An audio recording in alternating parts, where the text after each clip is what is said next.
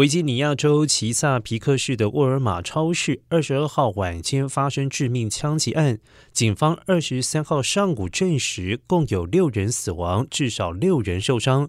警方表示，凶嫌是该超市的一名经理，在行凶后自杀。作案动机目前不明。目击者称，他在开枪过程中一句话也没有说。然而，不到一周前，科罗拉多州同志俱乐部也发生致命的枪击案，总共造成五人死亡，十七人受伤。